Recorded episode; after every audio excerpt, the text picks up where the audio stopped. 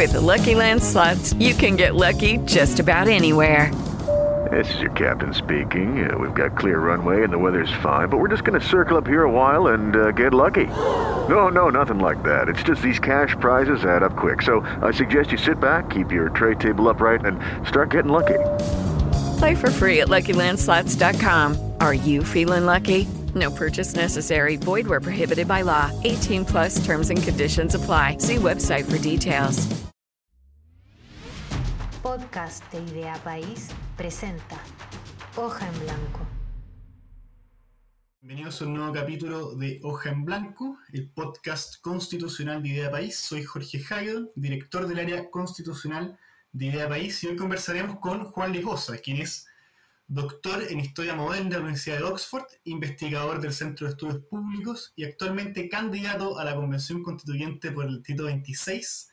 El tema será acerca del régimen de gobierno en Chile en miras de una nueva Carta Fundamental. ¿Cómo estás, Juan Luis? Un gusto saludarte. Muy bien, Jorge. Muchas gracias por la invitación. Un placer estar con ustedes. Bueno, primero que todo, eh, antes de adentrarnos en el tema del régimen de gobierno, eh, a propósito de tu libro Chile Constitucional, que recientemente publicado, y la reflexión que es ahí acerca de la importancia de nuestra tradición constitucional, es imposible no preguntarte por este concepto de la hoja en blanco, en su sentido refundacional. ¿Cómo ves esta posición en la discusión pública y aprovechando tu rol como candidato ahora, qué cosas vale la pena defender de nuestra historia constitucional en la Convención Constitucional? A ver, eh, lo primero es decir algo más disciplinar, ¿no? La historia nos puede arrojar luces para comprender nuestro presente, pero eso no significa que no vayamos a cometer los mismos errores o, los mismos éxitos que eh, un país determinado ha tenido a lo largo de su historia. En otras palabras, conocer la historia nos puede hacer muy bien para entender cómo y por qué llegamos donde llegamos, pero eso no significa que no repitamos los errores, ¿no? Respecto a lo segundo, yo efectivamente en mi libro Chile Constitucional planteo que hay una larga tradición constitucional, que no es estática, es dinámica, es reformista, eh, y, cuya principal característica es que permitió a los distintos procesos constituyentes y a las distintas constituciones construir desde lo ya conocido para cambiar aquello que se consideraba negativo. Eso ocurrió en la Constitución del 33, también en la Constitución de 1925 y yo, al menos lo que propongo en el libro, ocurrió menos en la Constitución del 80. No porque el articulado de la Constitución del 80 no haya respetado el articulado de, su antecesora, sino más bien porque simbólica y políticamente todo el proceso constituyente que derivó en la Constitución del 80 no fue deferente con lo ya conocido, con lo ya construido a lo largo de las décadas, porque desde muy temprano, después del golpe militar, se llegó a la conclusión que el país necesitaba una refundación, una revolución constitucional, para lo cual había que dar por muerta la constitución del 25, que fue lo que simbólicamente ocurrió. Y por lo tanto empezaron, insisto, al menos en el símbolo, desde una hoja en blanco, entendida esta como sinónimo de foja cero. ¿no? Una discusión que 40 años después la estamos teniendo, pero desde la vereda ideológica contraria. Pareciera ser la izquierda la que quiere comenzar desde una hoja en blanco, entendida esta, insisto, como foja cero. Y si bien vamos a hacer una nueva constitución, vamos a redactar un nuevo pacto constitucional, y que por lo tanto en los hechos vamos a tener una hoja en blanco, me parece que eso no debería significar comenzar todo de nuevo, eh, descubrir la pólvora, crear toda la institucionalidad, desde Foja Cero, porque creo que, en primer lugar, no estaríamos siendo deferentes con la historia constitucional del país y al mismo tiempo estaríamos replicando un ejercicio refundacional que ya sabemos cómo terminó, que nunca unió al país, nunca logró darle coherencia a la discusión constitucional y aquí estamos, cambiando ese pacto eh, refundacional y creo que sería, insisto, un error de político, estratégico, cambiar una refundación por otra.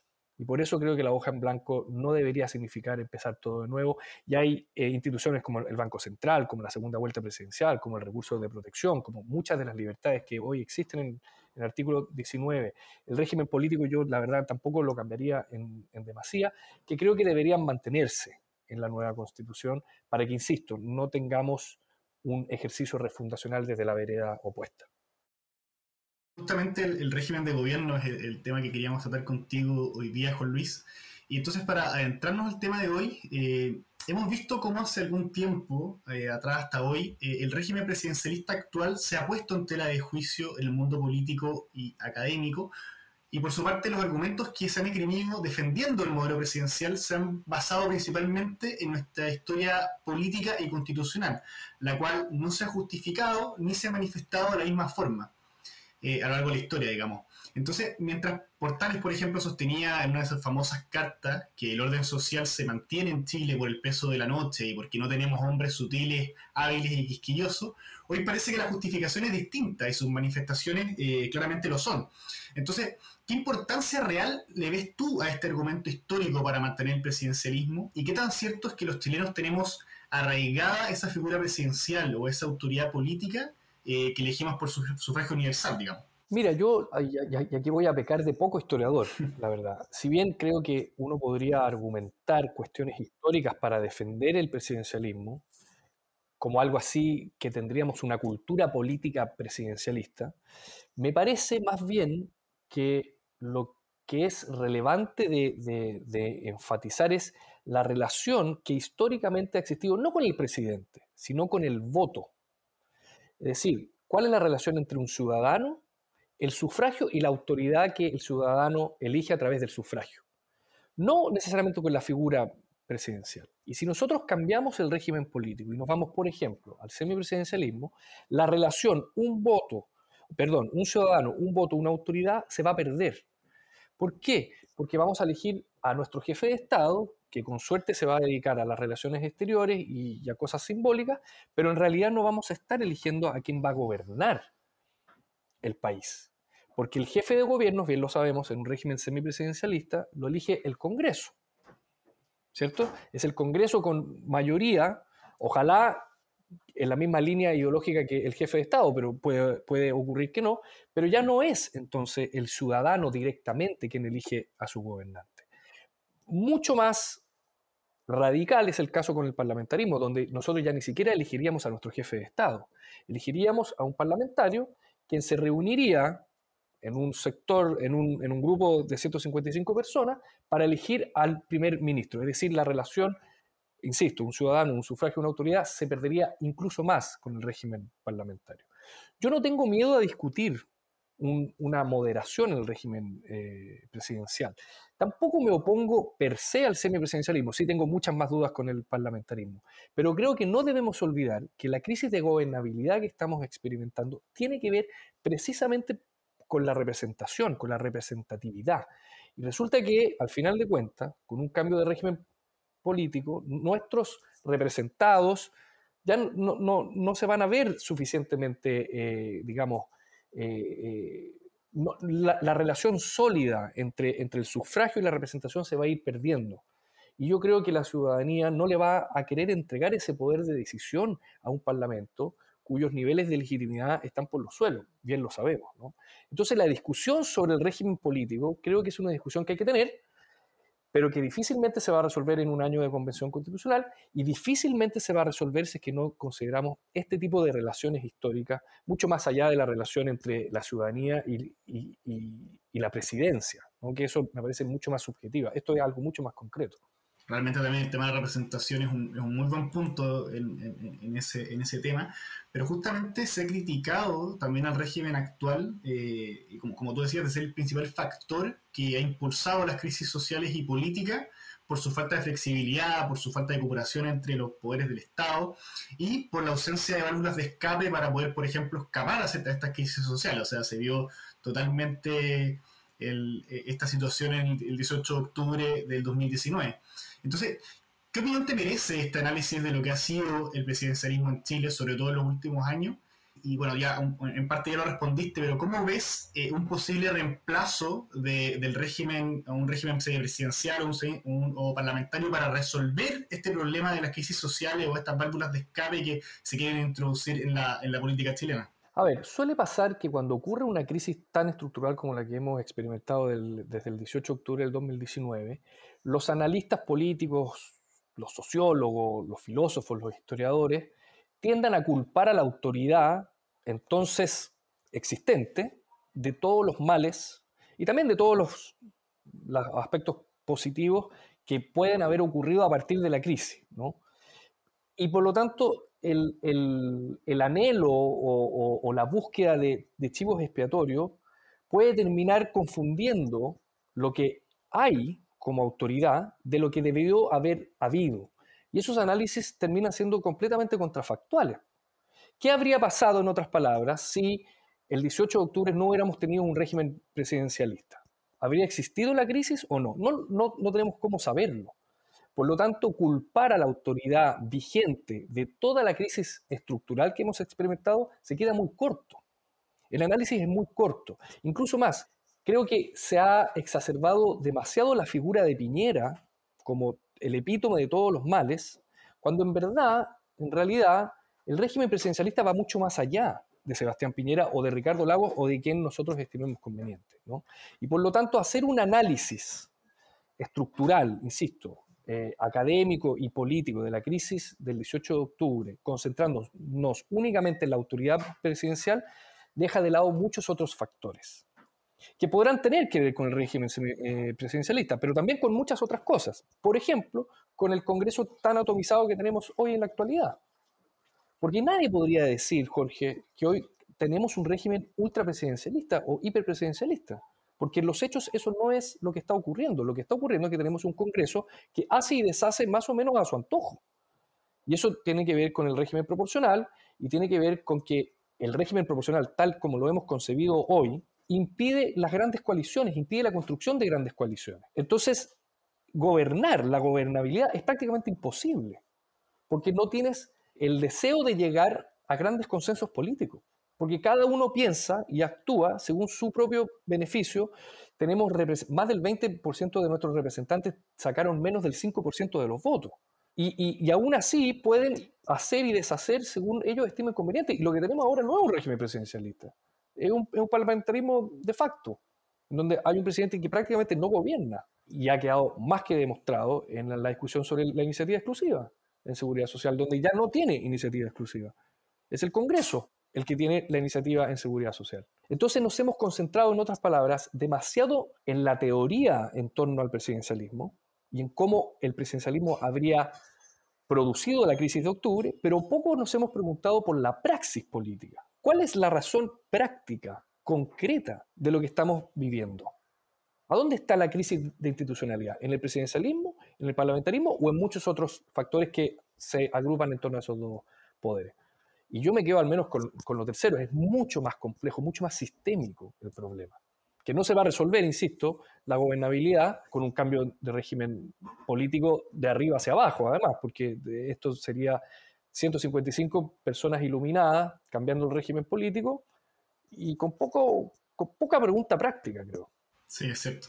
Ahí estamos yo creo que muy, muy en línea en ese, en ese sentido, la, eh, eh, cierta mirada un poco miope de, de, lo que ha sido el régimen, el régimen político en Chile, en el cual se ha, concentrado principalmente las críticas a Piñera, al régimen de gobierno, y poco se ha hablado de este sistema político o el sistema electoral que conversa también eh, con el régimen de gobierno me gustaría entonces preguntarte directamente, ¿cómo te gustaría ver a ti un régimen político, un sistema político, un sistema electoral que converse bien con este eh, presidencialismo en Chile para los próximos 30, 40 o 50 años? Un, sistema político que tenga sentido, que le dé, digamos, eh, gobernabilidad y cooperación a nuestro, a nuestro sistema, que, que asegure la gobernabilidad y que por tanto tengamos respuesta a las crisis políticas y a las crisis institucionales. A ver, yo creo que lo primero es que el régimen electoral, el sistema electoral tal como lo tenemos hoy concebido, es imposible que funcione en un régimen semipresidencial y más aún en un régimen parlamentario, porque para que esos dos tipos de gobierno funcionen necesitan grandes coaliciones. Y el Congreso hoy está tan atomizado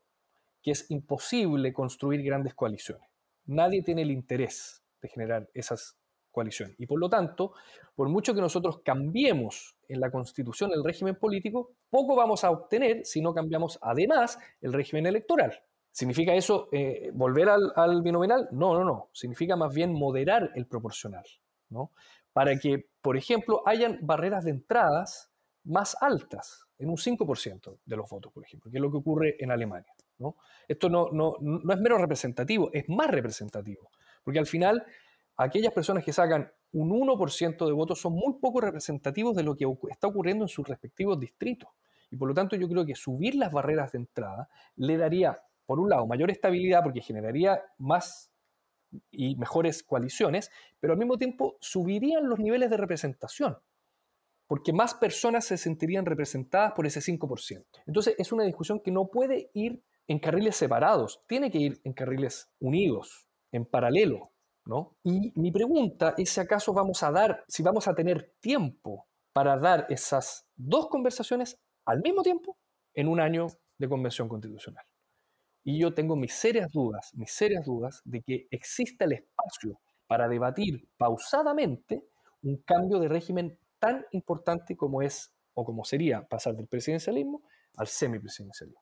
Y ahí es donde yo creo, Jorge, que la discusión que engloba este tema, que es la distribución del poder, debería concentrarse en cuestiones que son mucho más urgentes. Yo que soy candidato por el Distrito 26, por Puerto Montt, por Calbuco, por Maullín, por Palena y por Chiloé, la verdad es que la discusión en torno al régimen político poco y nada ha salido en mis debates y en mis participaciones radiales. Mucho más urgente es redistribuir el poder territorial para que nuestras regiones tengan autonomía para decidir sus decisiones de forma, valga la redundancia, autónoma, sin tener que depender del centro administrativo que en este caso sabemos reside en Santiago. Que es una discusión parecida, pero no exactamente igual a la del régimen político. Parecido porque, insisto, se engloba dentro de la redistribución del poder, pero se concentra, y aquí está la diferencia, en cuestiones mucho más concretas, en otorgarle mayores atribuciones, por ejemplo, a los gobernadores regionales, a los alcaldes y concejales, que son los verdaderos bomberos de la política. Ellos son los que apagan incendios en la política local.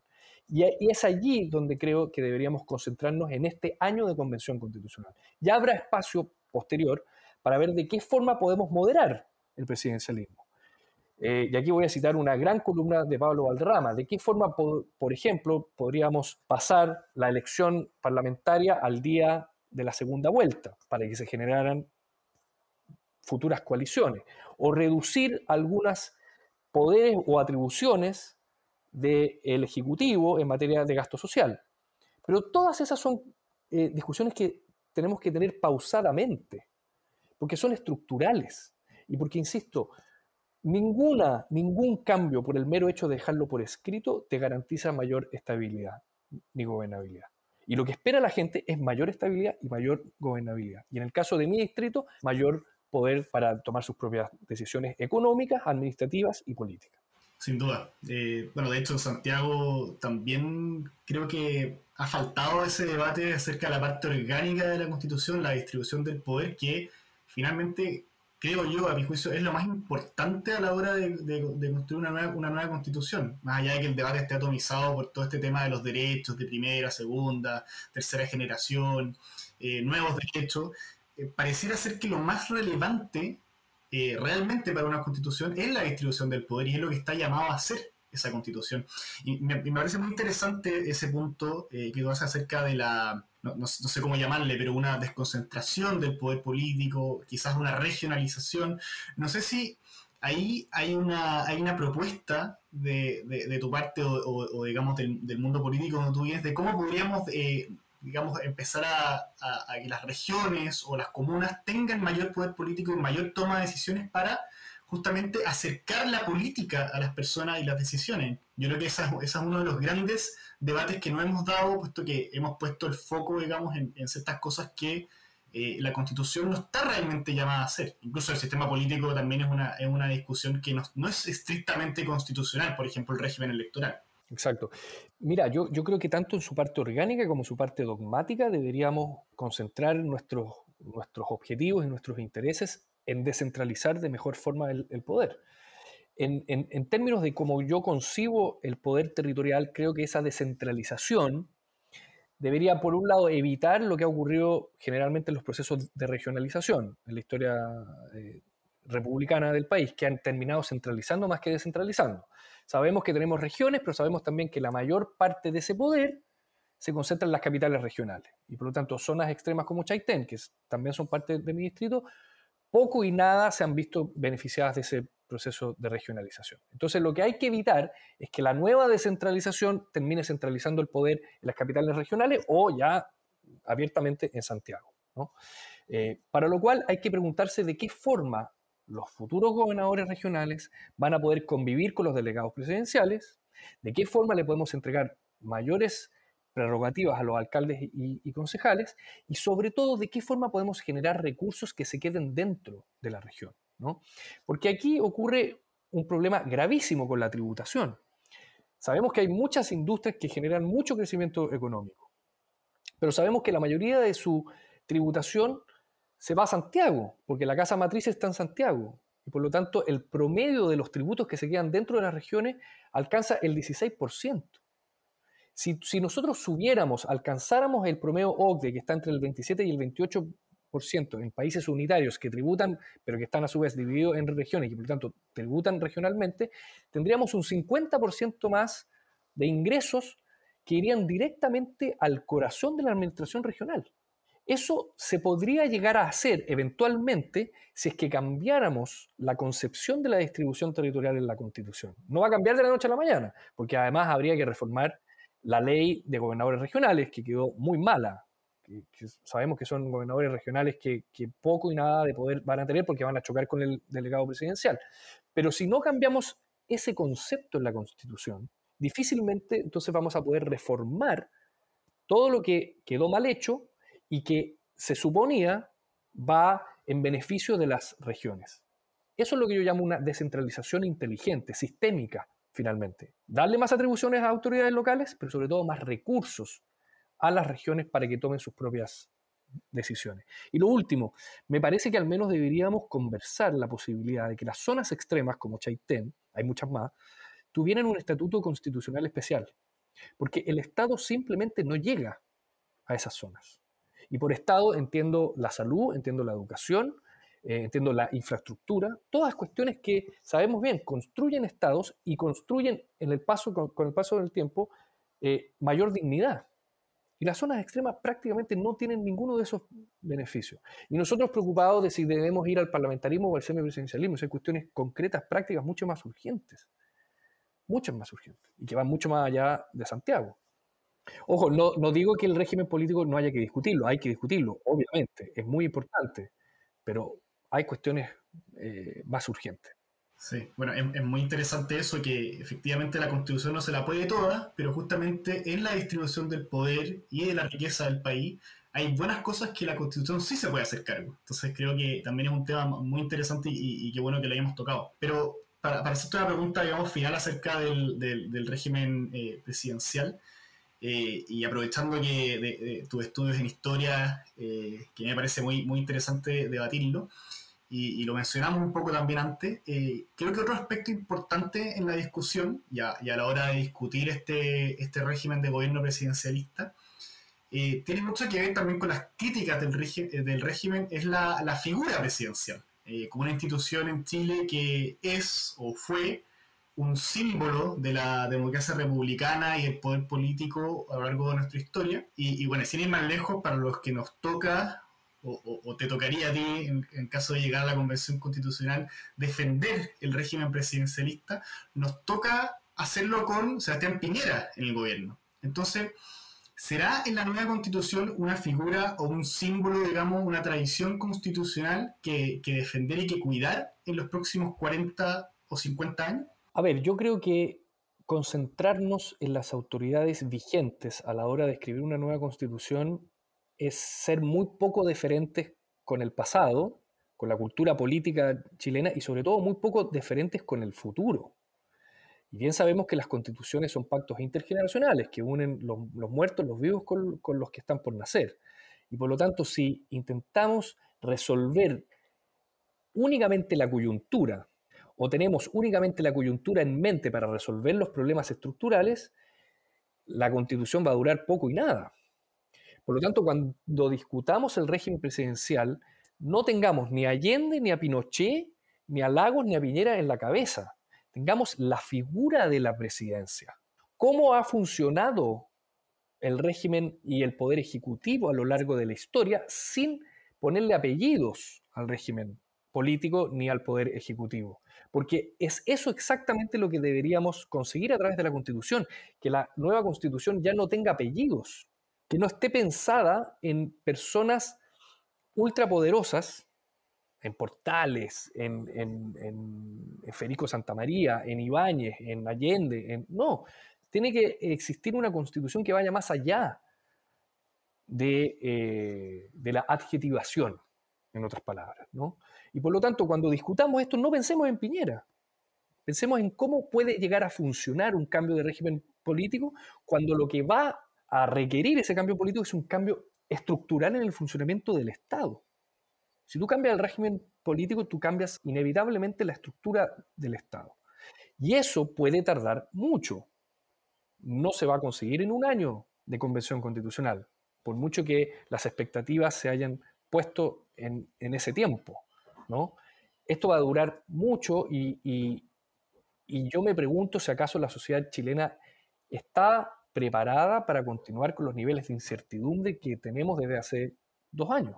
Más bien deberíamos dar certezas los convencionales constituyentes y no ver a la constitución, esto quizás es un poco más, más teórico, como el lugar donde construir una sociedad de arriba hacia abajo, como les gustaría a los constructivistas. ¿No? La constitución ordena y limita el poder, poco más que eso.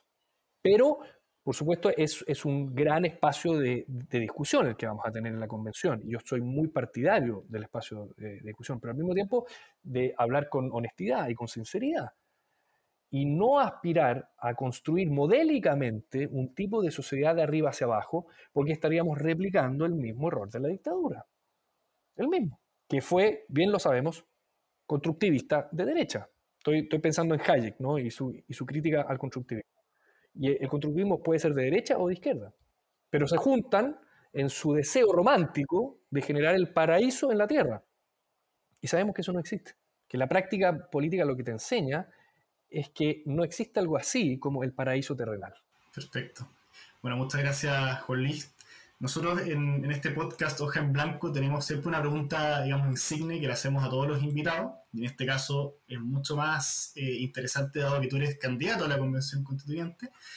Y, es, eh, ¿qué mensaje le daría eh, Juan Luis Goza a los futuros convencionales constituyentes? Y si Dios quiere, digamos, tus colegas.